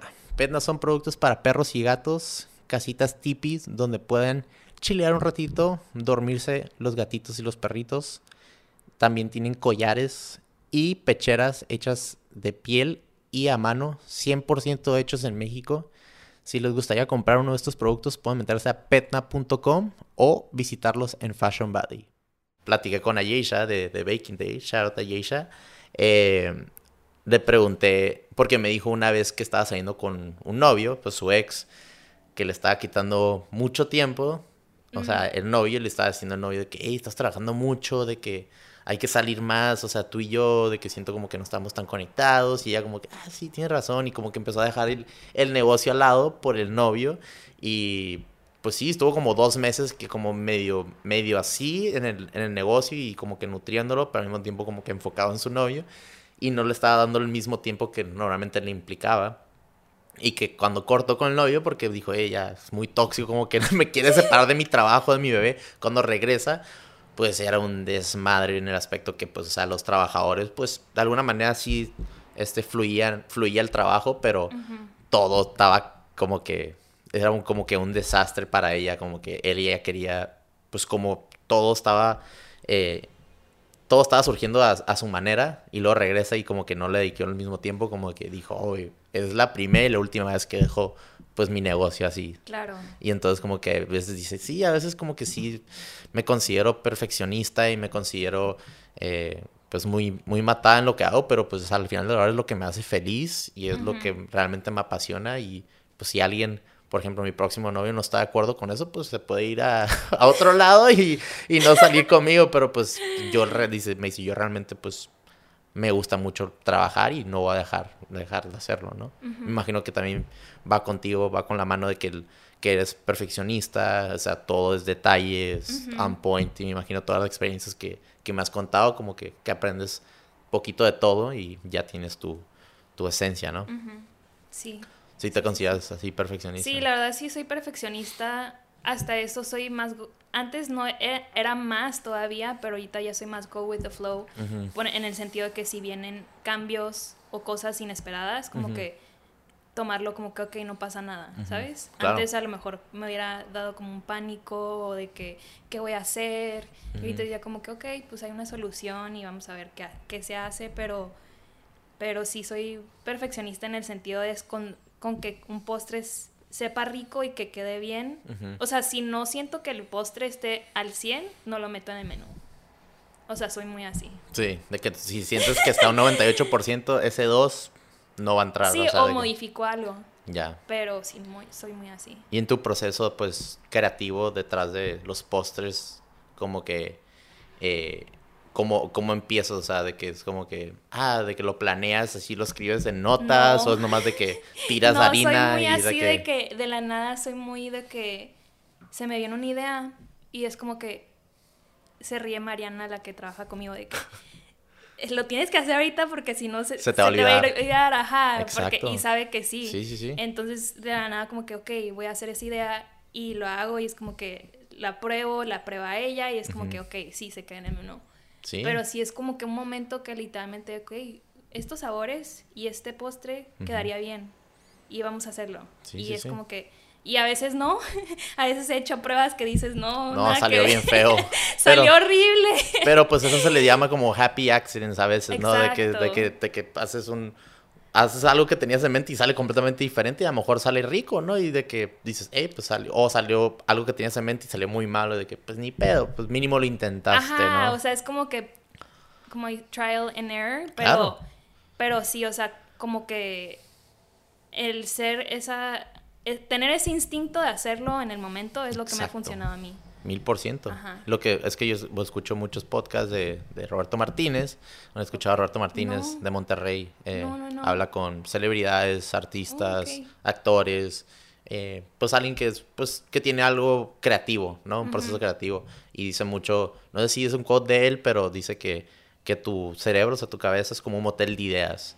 Y es de que a veces que va pasando y como es motel, pues se va, ¿no? Y entonces Sí. en el momento que está en ese motel, o sea, en tu cerebro, tienes que, o sea, poner, a- o, o apuntarlo, apuntarlo, o hacerlo. o hacerlo. Y pues tu amiga, pues ya te conoce y es como que, hey, antes de que se te olvide, hazlo ahorita y a lo mejor Sí. sale, sale algo chingón de aquí y ya lo puedes agregar al menú. Pero también, por ejemplo, alguien que está escribiendo una película o está escribiendo un libro, pues tiene su proceso creativo y como que es un momento de eureka, lo escribes en las notas o pones un voice note y es como que ya lo tienes implementado, ya tienes en, en Sí. hoja y ya es como tú lo salta de, de estar en una hoja a hacerlo pues para que ya la gente lo vea, ¿no?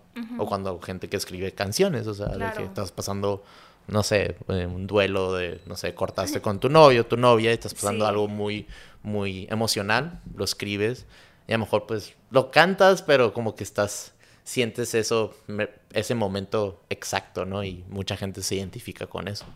Entonces tú en ese momento que, que dices, ah, tengo una idea y lo haces, pues muchos chefs o de reposteros se identifican con eso y a lo mejor cuando escuchan, te escuchan dicen, hey, yo también hago eso, de que no estoy, no estoy loco, no estoy loca, de que no soy el único, de que sí, también la Fer hizo eso.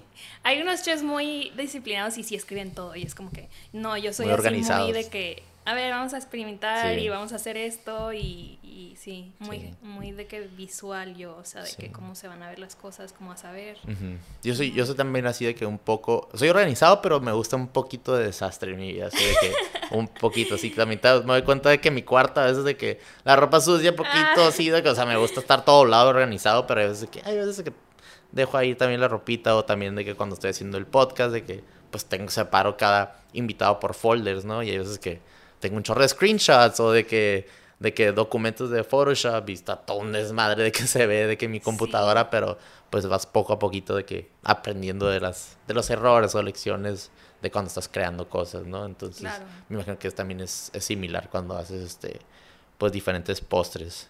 Y ahorita eh, ¿cuál pudieras decir que es tu postre favorito de hacer? ¿O no tienes algo así como que... O algo que siempre haces y dices, ah, de que esto me encanta siempre que lo hago. Mm, O realmente todo. pues en sí todo, lo que me gusta es hacer cosas nuevas. Y también soy una persona que, no que me aburro fácil, pero es como que me gusta algo nuevo, como que mm, sí experimentar sabores nuevos, entonces creo que lo que me gusta es crear cosas nuevas y los nuevos postres son los que más me gustan Ya. Sí, en el sí. momento. Claro. Y obviamente los alfajores siempre, 100% van a ser mis favoritos siempre, porque es como algo sentimental por lo- la, la receta de mi abuela. Claro. Y pues me encanta que se te deshacen en la boca, literal. Ya. Sí, sí, sí. No, no los he probado, pero Ah, pues... ¿no? No. Ahí luego te. Sí, luego, luego voy a, a, a diagonal a, a probarlos, pero como me lo estás describiendo, se me antojó un canijo y ahorita quedando tomando café, es como que Sí. necesito acá un poquito para muy bien acompañar. con el café, de hecho. Ok, Sí. perfecto. ¿Y qué son? ¿Le echas diferentes cosas al, al, al, al pan? ¿De que ¿O, O qué sea, viene? ¿cuál? ¿El alfajor? Ajá. ¿Qué es el Es alfajor? este, el tradicional, es como una. Es una galle- son galletitas, o sea, Ujú. chiquitas, Ok. Que son este a base de maicena y mantequilla, la galleta, y, Ah, y mantequilla. tiene dulce de leche. Dulce. Ese es como el tradicional. Ya, ya, ya. Le puedes poner lo que sea, Le puedes ¿no? poner O sea, Nutella, le puedes poner chocolate, caramelo. de que mermelada, lo que tú quieras, pero ¿Cuál es tu yo, toque? yo los hago con tu dulce de leche. Todo ahorita le ponía dulce de leche. Entonces, y desde chiquita era de que cada vez que lo hacías, como que te creaba como un momento de nostalgia, así como que un recuerdo.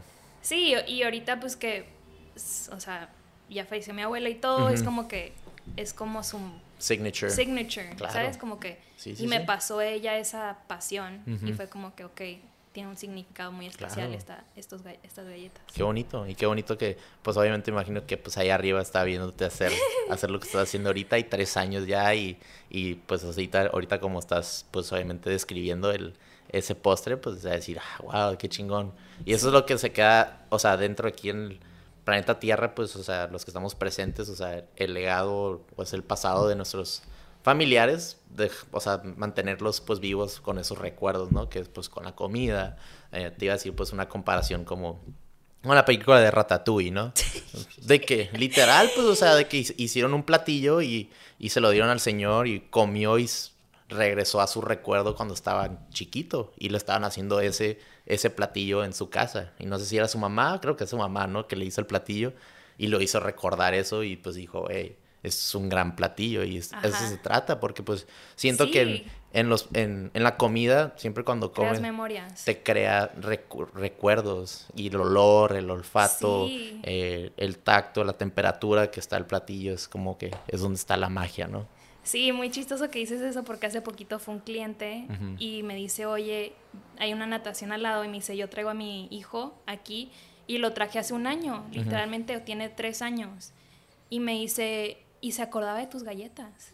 Quería una galleta tuya porque se acordaba que cuando iba a la natación probaba las galletas de chocolate y era de que mi hijo se acordó y es increíble. Dije, o sea, ¿cómo? Es un niño de tres años. Claro.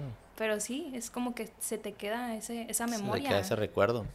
Y pues sí, es, o sea, va a sonar ya bien filosófico, pero es, o sea, la vida es de, se trata de, traer recuerdos, o sea, malos y buenos, pero ojalá, que para todos sea siempre buenos recuerdos.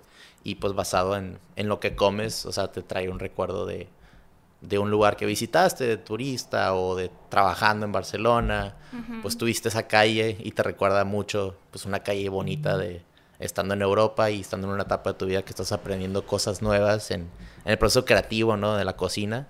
Y dijiste, pues lo voy a traer de allá, de Europa, y lo voy a traer a mi ciudad, pues de Tijuana, y lo voy a poner nombre así de diagonal. Y pues mucha gente lo ve y dice, ah, pues diagonal es pues nomás vertical, diagonal, que está, está como que, pues está suave el nombre, pero dentro de ti es, es realmente algo que, que tienes un recuerdo chingón y es que tú lo pudiste ya compartir a la gente, ¿no? Y estamos ahorita aquí platicando eso. Sí. Que está, pues es un tripsote, pero pues es, es parte, ¿no? Crear conversaciones, hablar de los recuerdos y de los momentos, ¿no? Qué chingón. Sí, sí, sí. Y, y ahorita tienes de qué planes de, por ejemplo, no sé, a futuro de probablemente abrir otro otro lugar ahorita o estás cómoda de que en tener o sea sí me gustaría en el futuro sí lo he pensado pero pues ahorita la verdad estoy muy a gusto claro y, y pues a lo mejor he pensado en, en dar clases. Es lo, único, lo, lo, que no he hecho y como que quiero hacer. Haz, bueno, lo que me ha dicho Yeisha es que durante la pandemia ella hizo, hizo cursos. Ah, ok, Como por ejemplo, como no podía salir a la calle a dar clases y pues, pues sí estaba pues todavía ganando de... No estaba ganando mucho de lo de, del, del, del Baking Day, por lo de, lo de la pandemia, pero luego dijo, voy a hacer cursos porque pues la gente, todo, todo el mundo está ahorita en casa y pues están en las computadoras, pues voy a hacer los cursos de cómo hacer mi pastel que, es, que, que hice hace una semana o hace un mes y lo graba y se metió, creo que es como tipo... Es como tipo, no YouTube, pero como un lugar como de, de, cursos de, para aprender de lo que sea. Y creo que es de Latinoamérica, una de las páginas más grandes. Y ah, metió su, sus, cursos, como de 8, 8 videos, 8 o 10 videos, y tiene una amiga que le editó los videos. Ok.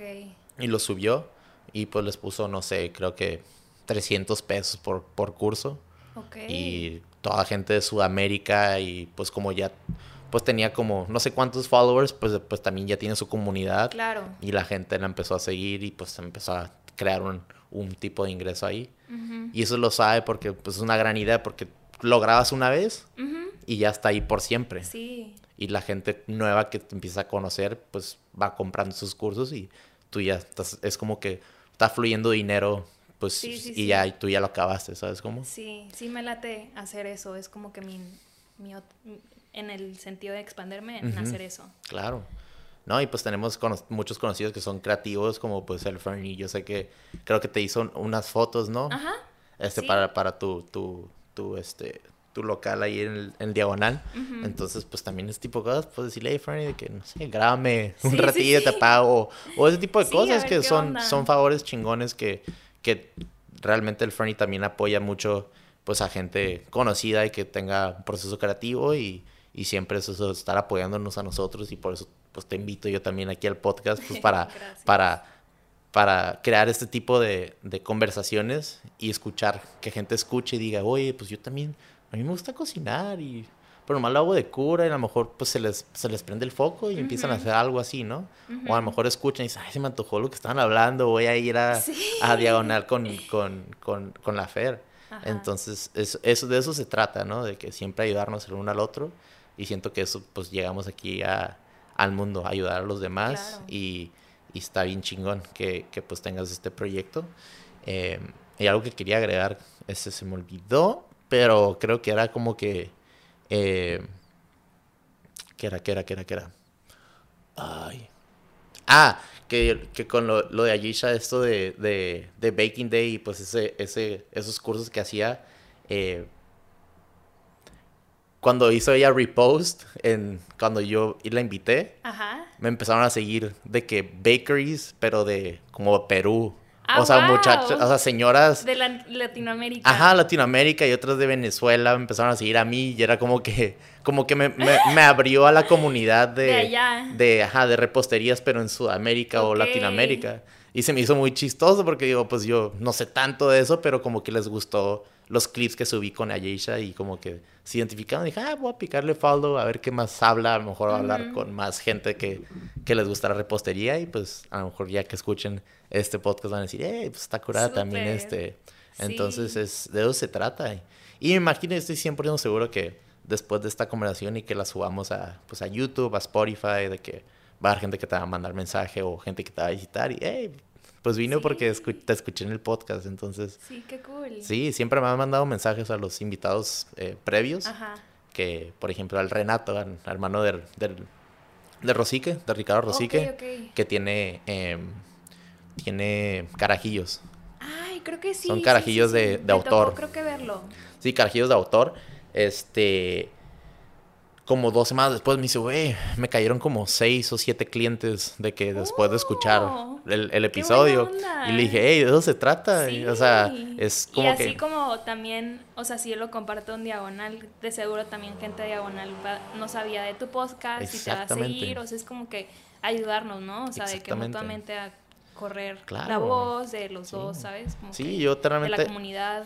eternamente agradecido de que por eso pues los invito también para que ustedes, pues, o sea, abran a, a diferentes pues medios de comunicación y por ejemplo pues este, el, el podcast como que es un formato muy diferente a tener una entrevista de 20 minutos donde en 20 minutos es, está muy como que Sí. compreso todo y es como que como que voy a decir en 20 minutos es bien poquito tiempo y a veces como que no realmente escuchas a una persona de dónde viene o cómo surgió la inspiración al hacer algo y siento que ya poco a poquito como que la gente está entendiendo de que ah los ya escucho tus podcasts antes no escuchaba de podcast de una hora ni dos horas pero está suave me siento me hace Ok. sentir como que parte de la conversación y yo como que claro Ujú. pues de eso se trata o sea Sí, claro. es lo chingón de crear conversaciones, no hacerlo formal y tirarte así preguntas como que medias capciosas o para hacerte in- incómoda. No, al contrario, es de que estar cotorreando y a ver qué, qué surge, de qué historia Sí. estamos hablando y, y pues es- de eso se trata, ¿no?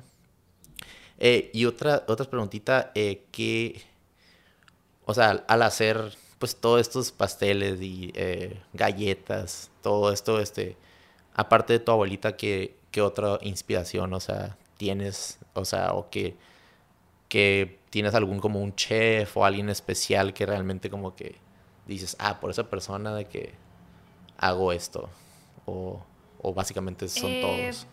Creo que fue más mi familia y luego después, pues obviamente sí admiraba a muchos chefs y pues uno de ellos pues, fue Oriol y luego también otro que se llama Antonio Bashur, Ok, que de hecho tomé un curso con él en la Ciudad de México. Ok, no te esperabas Este, hacer eso hasta... No, sí, de, o sea, siempre lo quería hacer. Ah, pero, ok. Pero pues este lo seguía en redes sociales, siempre de que Wow. súper fan. Y dije, me voy a aventar a la Ciudad de México y tomar un curso. Viajaste hasta allá por, para hacer el Sí, curso. Y estuvo súper padre. Y, y, tiene unas técnicas muy cool. Este, él está en Miami, es este de Puerto Rico y, y aprendí mucho. Y fue como que él, a él lo seguía mucho y tengo sus libros y Wow. sí. Entonces eras, pues, literal, eres, eres fan de él y al Sí. fin hacer, practicar lo que hace él con él es como que, pues, es, Sí. es un sueño ya hecho realidad, ¿no? Que suave. ¿Y cuánta gente era en el, en el taller? Eh, pues no éramos tantos, punto unas 10 personas, más o menos. ¿Y era como que similar de las edades o de que de, todo, de, todo. o sea, sí, o sea, había señoras que están en el curso que no, no sabían a lo mejor cocinar o algo, pero querían aprender de un chef así, o Sí, sí, sí. había profesionistas que tenían ya su negocio, o sea, como que de todo. Sí. Ajá. Y es lo que me encanta de, pues no, no, no más repostería, pero el lado creativo. O sea, en ese aspecto, mucha gente, o sea, nunca es tarde para, para como que expandir tu creatividad basado a, a lo que hagas, pues, o sea, que es, o sea, repostería, eh, no sé, edición, tomar fotos, eh, pintar cuadros, porque pues de cualquier tipo de chama puedes encontrar el lado creativo, ¿no? Sí. La otra estaba hablando con el Gochi Bárcenas de eso, de que eh, cuando, cuando es donde se, se diferencia entre ser creativo y ser eficiente. Y es como que, ah, es una gran pregunta, porque pues una persona que, no sé, trapea una escuela, que es conserje, eh, y está trapeando de una manera y tarda como tres horas, pero le encuentra una manera de trapearlo más divertida, poniendo música y a lo Sí, mejor terminando claro. en media hora pues es como que, pues sí, le encontró una manera de ser más eficiente, pero también es, es creativo, Creativo. En, esa- en ese aspecto, ¿no? Y es como que, ah, sí, es- pero es como que una, una pregunta o un, un tema muy interesante, ¿no? De la creatividad Sí. y, y eficiencia. Es difícil porque sí, normalmente la gente creativa es más como no tan estructurada, o sea, como que son más como que es lo que se les ocurre en el momento. Exacto. Y así soy yo un poco, pero también sí implemento un poco más de, o sea, de esa estructura, ¿no? O sea, también tener los dos, pero, pero sí. Claro. No, sí, sí. Así se, de, de eso se trata. Siempre estar creativo, siempre estar aprendiendo. Mucha gente que se, se les olvida de que están como que en el ciclo vicioso, en una rutina diaria, de lunes a viernes, y ya no están haciendo algo nuevo o ya no están como que expandiendo su conocimiento en, en un área que a lo mejor ya les da flojera o de que ya no encuentran algún tipo de motivación e inspiración. Es como que también ese tipo de personas siempre estar como que pues empujándolas, ¿no? O de que, hey, de que hiciste esto que realmente te apasionaba hace cinco años, porque ya no lo haces? No, es que pues ya lo dejé porque pues, no sé, me casé o tengo ya dos hijos. Y es como que, como que, y y dices, nomás te estás sacándome excusas, pero Sí. yo nomás estoy como que tratando Pero de... cada quien. Exacto, cada quien, pero hay veces que les digo, eh, emprende o crea algo de que y te escucho quejándote de la chamba o de tu jefa o tu jefe, pues o sea, si no te gusta estar ahí, pues ábrete, o sea, no Sí. nunca es tarde. Y Claro. en ese tipo de cosas también pues me gusta pues pasar ese mensaje a la gente que está escuchando y pues básicamente yo no comencé este podcast porque una me encanta hablar con gente y Sí. conocer diferentes comunidades y otra también es porque como me gradué de cine y me gusta crear, me gusta gra- eh, grabar, editar, pues es un hobby. Claro. No lo estoy haciendo full time de que Sí. porque también chambeo de lunes a viernes, Sí. pero mi proceso, o sea, mi lado creativo, pues lo estoy practicando y lo, lo disfruto Sí. mucho, ¿no? Qué bueno. Entonces, sí, pues eso se es trata. importante, o sea, como que tener ese espacio para crear y para sentirte como que estás haciendo algo que te gusta, aparte de tu trabajo día a día, que sí. Sí, pues trabajo pues día a día es, pues, o sea, te- me, me pone los pies en la tierra.